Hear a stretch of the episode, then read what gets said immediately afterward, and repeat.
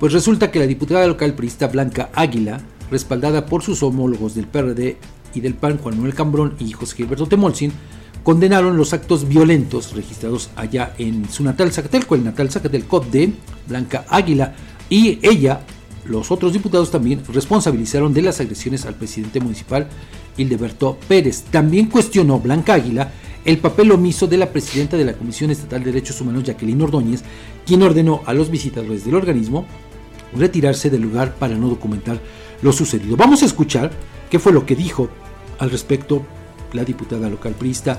Para manifestar nuestra más alta indignación y repudio a los actos que acontecieron esta mañana en Zacatelco.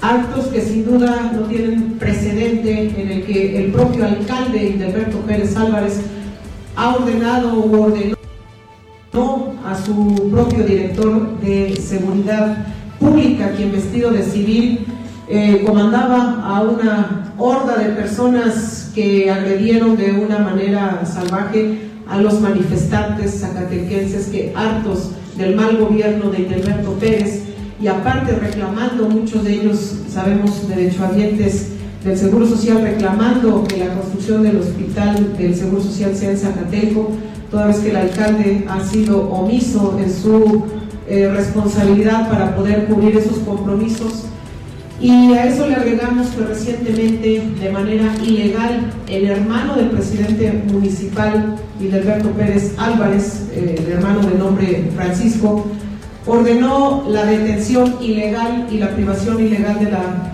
la privación de la libertad, de manera, pues, por supuesto, ilegal, del regidor Francisco Román Cedillo, que quien este representante popular se ha dado la tarea de denunciar todos los actos de corrupción, los actos en los que, de omisión los que ha incurrido el presidente y como represalia ha ido en contra de él.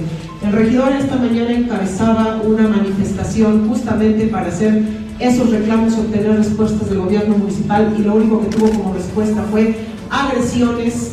Y quiero denunciar también que eh, el regidor solicitó la presencia de derechos humanos de la Comisión Estatal de Derechos Humanos y llegaron observadores de, esta, de este órgano.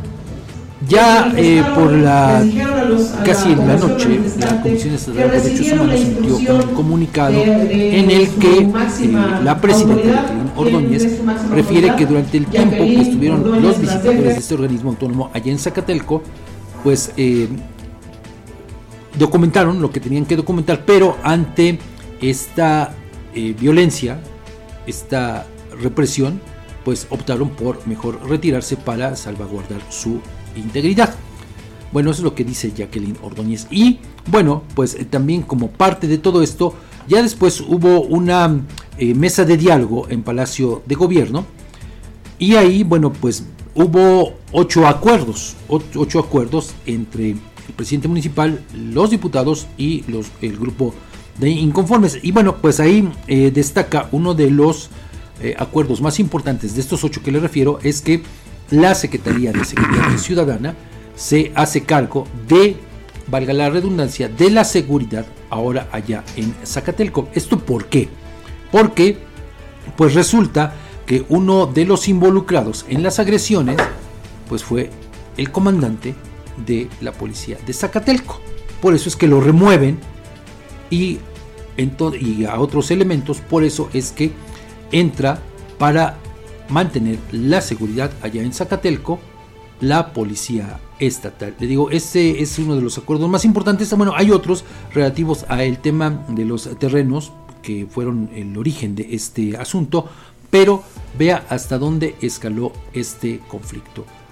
Y aquí, pues creo que tendría que fincársele responsabilidad al presidente municipal por las agresiones y también investigar si efectivamente eh, para este acto de represión recurrió a gente de Colombia y en todo caso verificar de quiénes se trata y el estatus de estas personas. Vean nada más cuántas aristas tiene este problema. No creo que pueda resolverse de la noche a la mañana. Seguramente va a dar todavía mucho mucho de qué hablar, pero le digo, hoy así está la situación allá en Zacatecas.